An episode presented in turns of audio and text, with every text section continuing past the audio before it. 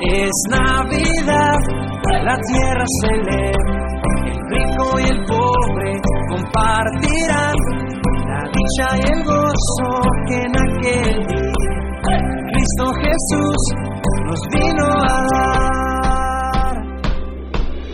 Este es un tiempo anticipado. Buenas tardes queridos hermanos, Dios les bendiga. Mi nombre es Francisca y hoy seguiremos con, con estos temas de Navidad que tendremos durante estas dos semanas para saber el verdadero sentido de la Navidad y conocer más eh, en profundidad lo que dice la Biblia acerca de esto. Si bien todos sabemos que habla del nacimiento de Jesús, eh, también debemos conocer eh, qué significa que Jesús haya nacido y no solo físicamente, sino también en nuestras vidas y en nuestros corazones. Eh, hoy vamos a hablar de las profecías, de las profecías que, que Dios entregó al, al pueblo eh, antes de su nacimiento. Vemos que desde el Antiguo Testamento eh, Dios había hablado muchas veces que, que vendría una persona que sería que el que restauraría eh, toda la maldad, el que quitaría toda la maldad que había en ese momento. Eh, ayer nuestro, nuestro hermano Marcio nos hablaba de, de cuánta maldad había en el mundo en ese momento, por eso también se construyó el arca. Eh, Dios también mandó muchas cosas más debido a la idolatría que, que se encontraba en ese momento eh, en las personas. Y, y podemos ver eh, a la luz de la palabra que en Miqueas 5, capítulo 5, versículo 2 dice, pero tú, Belén Efrata, pequeña para estar entre las familias de Judá, de ti saldrá el que será Señor en Israel. Y sus salidas son desde el principio, desde los días de, la eternidad.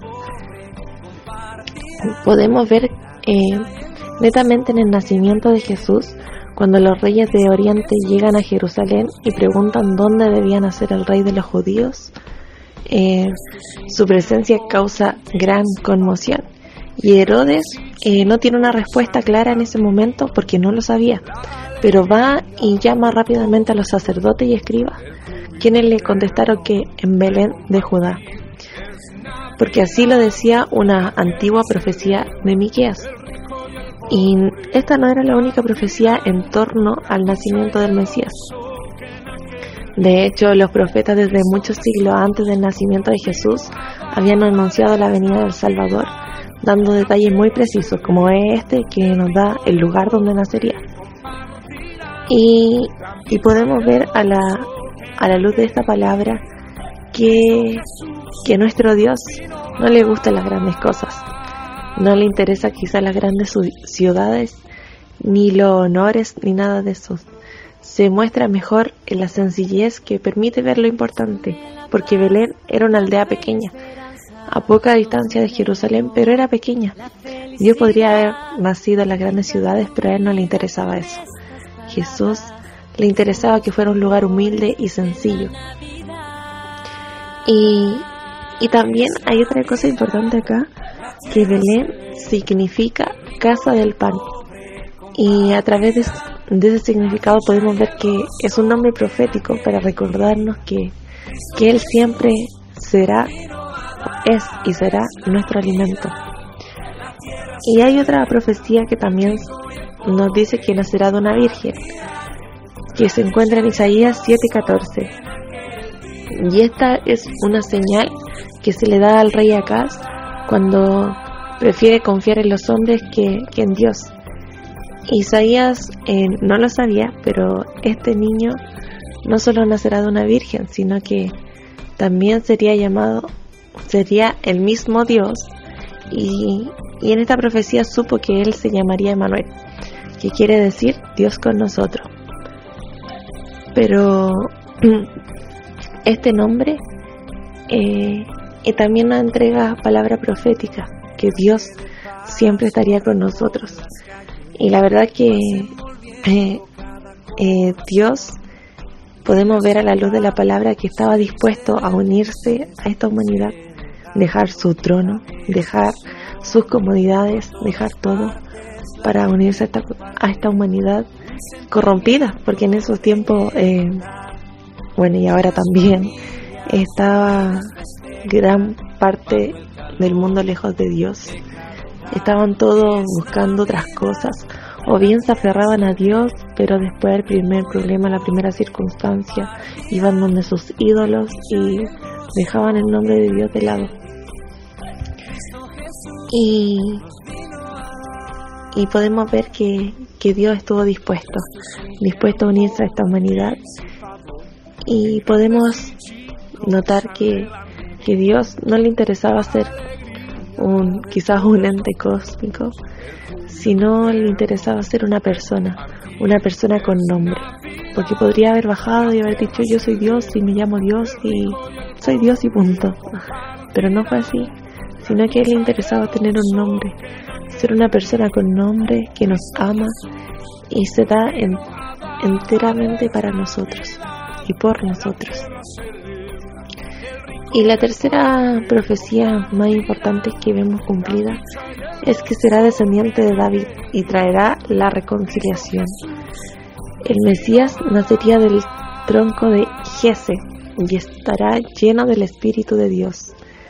El Cordero pasará con el león y el niño no tendrá miedo de los animales salvajes. Será un tiempo de paz donde se sanarán los odios y rencores toda la ruptura y todo tendrá la armonía que brota del conocimiento y la presencia de Dios. Dios le interesaba la paz, le interesaba traer aquella paz a la humanidad, aquella reconciliación con nuestro Padre, le interesaba el darse a conocer y, y ayer, no sé si pudo escuchar la predicación del pastor Juan, eh, también nos mencionaba que, que Dios que Jesús en este caso es la única, el único líder en la historia que marca un antes y un después, antes de Cristo y después de Cristo, porque sin duda alguna que, que aquí el nacimiento eh, trajo mucha bendición y trae un antes y un después.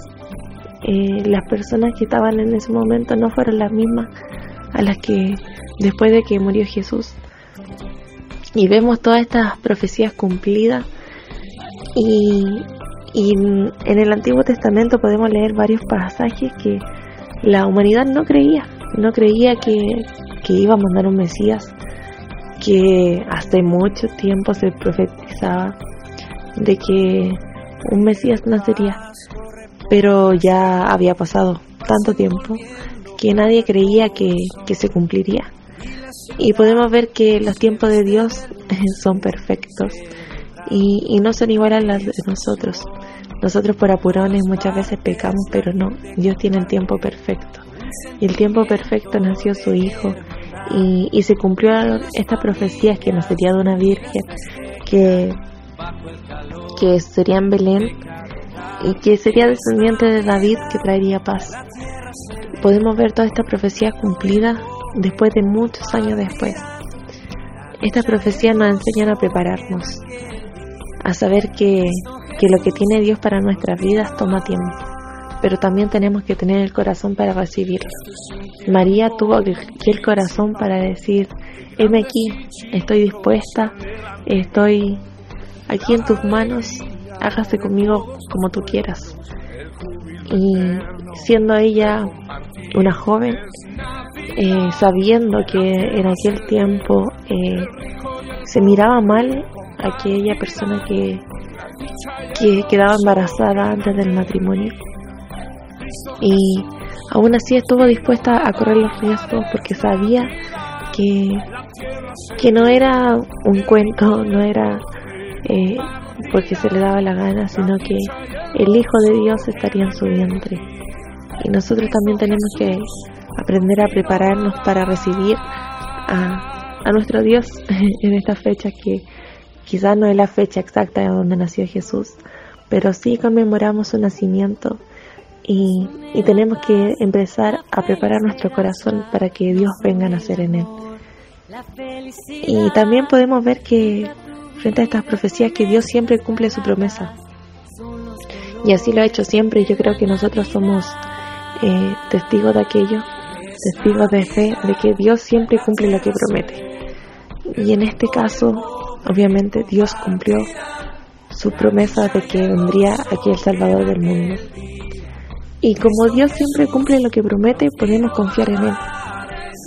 Y ese yo creo que el principio es precisamente el motivo de, de, nuestra, de nuestra esperanza, de que eh, nuestra paciencia quizás no es un simple aguantar o pensar positivamente, sino que sabemos que, que Dios está ahí y que Dios nunca falla y que Dios cumple lo que promete.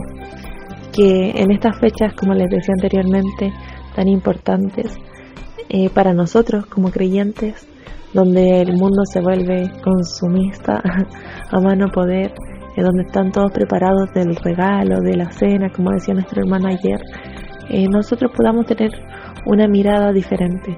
No le digo que quizás no le tenga un presente a su familia o que no prepare una cena, sino que podamos tener aquella mirada de que Dios viene a nacer.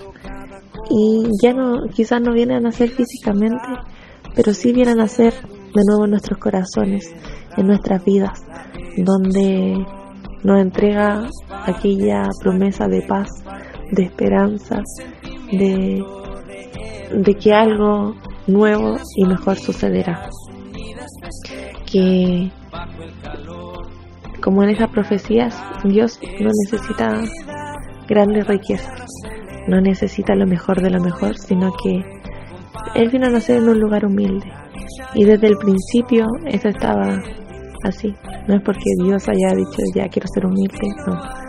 Sino porque es su esencia como persona. Podemos ver después cuando nace y toda su vida era humilde. Entonces no necesita grandes riquezas, sino un corazón dispuesto a recibirle. Como María, que podamos decir, heme aquí, Señor, haz conmigo como tú quieras.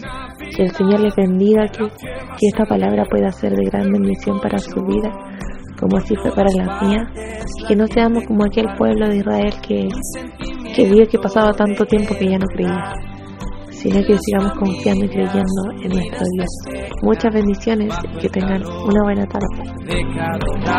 Es Navidad, la tierra se lee, el rico y el pobre compartirán la dicha y el gozo que en aquel día Cristo Jesús nos vino a